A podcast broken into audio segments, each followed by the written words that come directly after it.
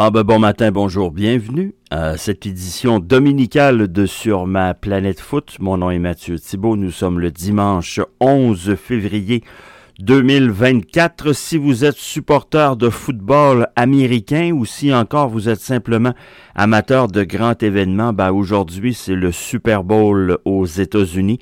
C'est une occasion euh, chez nos voisins du Sud, même plus de se rassembler euh, entre amis que de voir un match à proprement dit c'est, je pense, leur petite finale de Coupe du Monde à eux, euh, les Américains. Le Super Bowl, ça rassemble autant que la Thanksgiving, même plus que Noël. Donc, si vous êtes fan de football américain, ben, je vous souhaite à vous un excellent Super Bowl. Le CF Montréal était en action en match hors concours hier, une claque, une varlope 6 à 2 la défaite des Montréalais contre les Rapids du Colorado. Bien évidemment, il s'agit euh, de matchs hors concours. Ce qu'on doit noter, par contre, c'est que 4 des 6 buts, parce que si vous regardez ça, vous dites ouais ça a pas bien été mais faut être faut, quand même être honnête dans ça il y a quatre débuts qui ont été marqués par le Colorado suite au changement du premier 11 euh, c'était Breza dans les buts il y avait le jeune Biello en défense notamment donc je pense qu'il faut prendre le résultat euh, avec un grain de sel deuxième but de Lankov J'en parlais avec Antoine Leclerc hier. Moi, il m'a impressionné dans le match contre Atlanta United. Évidemment, on n'a pas vu le match euh, d'hier contre le Colorado. Euh, mais bon, à suivre pour euh, la suite, si je ne m'abuse, il reste un match au CF Montréal, un seul match préparatoire. Dans les autres nouvelles MLS, c'est tranquille. Il y a eu un match amical hier entre le FC Cincinnati et l'Union de Philadelphie. Et ça avait tout sauf d'un match amical. Il y a eu des débordements en deuxième demi. même l'entraîneur Noonan de Cincinnati a adressé la situation après le match en disant J'aime bien l'intensité. J'aime voir que mon équipe est, euh, est prête, qu'on est prête à jouer au ballon puis qu'on va défendre le maillot. Sauf qu'il dit là, on reste quand même en match amicaux.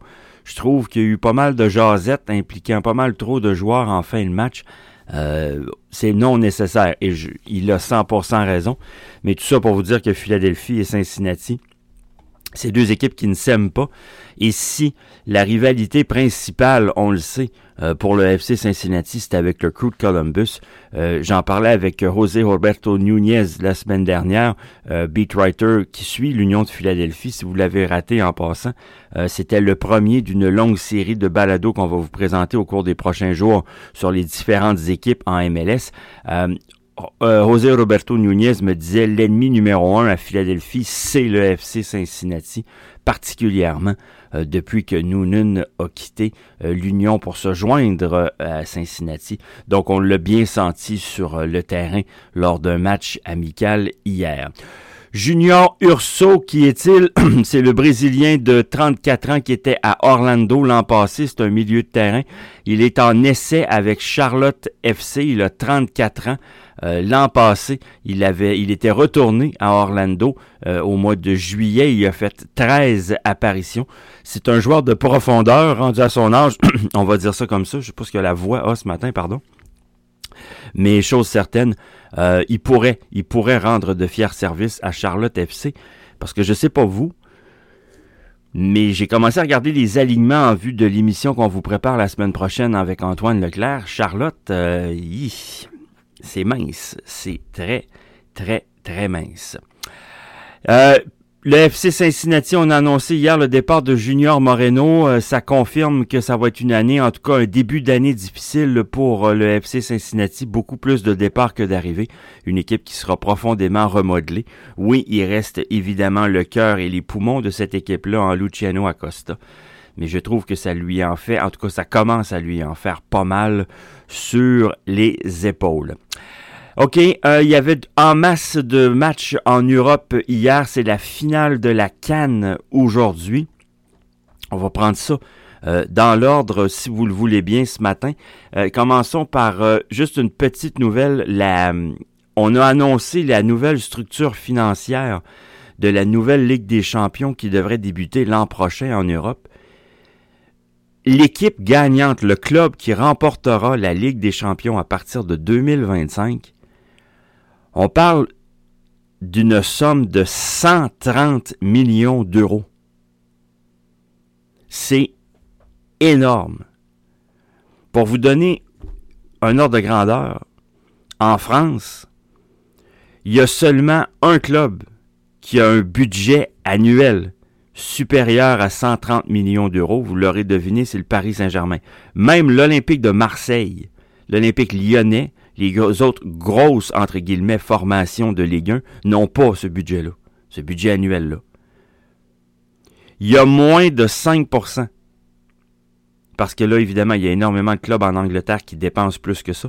Mais si vous prenez tous les clubs des cinq grands championnats européens, il y a moins de 5% des clubs qui ont des budgets supérieurs à 130 millions d'euros. Alors, c'est pour vous dire à quel point les championnats nationaux deviennent de plus en plus marginales. Les coupes, on n'en parle même plus. Et que la Ligue des champions est en train de devenir, de devenir pardon, la véritable et la seule réelle compétition qui compte pour une certaine catégorie de clubs. Je comprends que l'UFA essaie de contrecarrer les plans de la Super League. Et elle doit donc bonifier et rendre la Ligue des champions actuelle encore plus attrayante pour les clubs. Je comprends tout ça. Sauf que j'ai l'impression qu'elle est en train de devenir ce qu'elle dénonce et ce qu'elle soi-disant combat. Parce que offrir un pactole de 130 millions d'euros à un seul club, c'est bien, mais ça met tellement en relief l'importance que l'UFA accorde et demande au club d'accorder au championnat, que ça risque d'être difficile de demander à des entraîneurs de partir leurs meilleurs joueurs, puis de présenter leurs meilleurs jours dans des matchs réguliers de championnat lorsqu'il y aura, en milieu de semaine, des compétitions européennes. Et si vous offrez ce pactole-là, c'est que la compétition européenne doit générer encore plus de dollars, donc il doit y avoir encore plus de matchs, et la compétition européenne va prendre encore plus d'importance dans le calendrier qu'elle ne l'a déjà. Bref, c'est une bonne nouvelle pour les Real Madrid, pour les Bayern Munich, pour les Manchester de ce monde, pas certain, par contre, que pour le reste du peloton, ce soit nécessairement une grande nouvelle qu'on a appris hier. OK, en Premier League, tout juste avant de, de, vous donner les résultats et les matchs d'aujourd'hui, félicitations à Alexander Arnold, qui est le défenseur de Liverpool, qui est devenu le meilleur passeur de l'histoire de la Premier League. C'est quand même pas rien. Le jeune a 25 ans seulement. Bon, il est dans la fleur de l'âge, vous allez me dire, mais il reste quoi? Il reste un bon 6, 7, 8 ans facile à jouer. Euh, s'il n'est pas blessé, s'il évite l'infirmerie, il est rendu à 58 passes D en carrière. Donc c'est déjà un record pour Alexander Arnold. Euh, ça s'est fait dans le match de Liverpool d'hier. Liverpool l'emporte 3 à 1 sans surprise contre Burnley. Dans les autres résultats, City défait Everton 2 à 0. Brentford est allé surprendre les Wolves à Wolverhampton, victoire de 2 à 0. Fulham se défait de Bournemouth 3 à 1. Tottenham a dû revenir de l'arrière pour battre Brighton à la maison, victoire des Spurs 2 à 1. Sheffield United, une rare victoire. Luton Town va s'en vouloir. Ils sont allés battre Luton Town là-bas à Luton Town, victoire de 3 à 1. Et enfin, Newcastle qui défait Nottingham Forest 3 à 2. Aujourd'hui, trois matchs. Il y en a un à 9h, un à 11h30, l'autre à 15h. À 9h, Derby londonien Arsenal à West Ham. 11h30, Manchester United à Aston Villa. Puis à 15h, un autre derby londonien, Chelsea, en déplacement pour y affronter Crystal Palace. En France, maintenant, il y avait deux matchs hier. Sans surprise, le Paris Saint-Germain l'emporte 3 à 1 sur le LOSC, même sans Donnarumma et sans Kylian Mbappé dans le 11 titulaire. Je vous rappelle que Paris joue contre la Real Sociedad en milieu de semaine le match aller de sa série huitième de finale de Ligue des Champions. Tout au nord, Lens l'emporte 3 à 1 sur Strasbourg. On est en début de deuxième demi au moment, de première demi, pardon, le match débute à l'instant. On est à la 16e minute au moment d'enregistrer Le Havre et Rennes, c'est 0 à 0. Cinq autres matchs aujourd'hui. À 9 h ce matin, Brest est à Clermont, Nantes à Toulouse, Reims est à Lorient. 11h05, Lyon affronte Montpellier. Puis sur, puis sur la côte d'Azur à 14h45, Monaco affronte Nice. Série A italienne maintenant, il y a un match en cours. Hier, il y en avait trois. Aujourd'hui, il y en aura exactement quatre autres. Donc hier, la Lazio l'emporte 3 à 1 sur Cagliari. L'Inter Milan, sans surprise, l'emporte 4-2 sur l'AS Roma et poursuit son excellente saison. Ça va vraiment se jouer en Italie entre l'Inter Milan et la Juventus Turin. Sassuolo et Torino, ça se termine 1 à 1. On est à la mi-temps à Fiorentina. La Fiorentina mène 3 à 0 déjà sur Frosinone. 9 heures ce matin, deux matchs, Hélas Vérone à Monza, Lecce en déplacement pour y affronter le Bologne de M. Saputo. À midi, Genoa reçoit l'Atalanta et enfin 14h45 Naples en déplacement du côté de San Siro pour y affronter l'AC Milan. Bundesliga allemande, on n'aura pas le choix, on n'a pas le choix que de saluer Leverkusen et de dire ces gens sont sérieux. Ils n'emportent pas un, pas deux, trois 0 m'attente contre le Bayern Munich hier. Une énorme victoire pour Leverkusen qui non seulement prend la première place avec solidité, prennent cinq longueurs d'avance sur le Bayern Munich. Je vous rappelle qu'on joue la journée 21 de 34. Ils sont toujours la seule équipe européenne des cinq grands championnats invaincus, Leverkusen. Quel match hier. Il y avait une seule équipe sur le terrain. C'est rare. On va le dire, là. De voir le Bayern Munich dominer comme il a été dominé hier, c'est excessivement rare.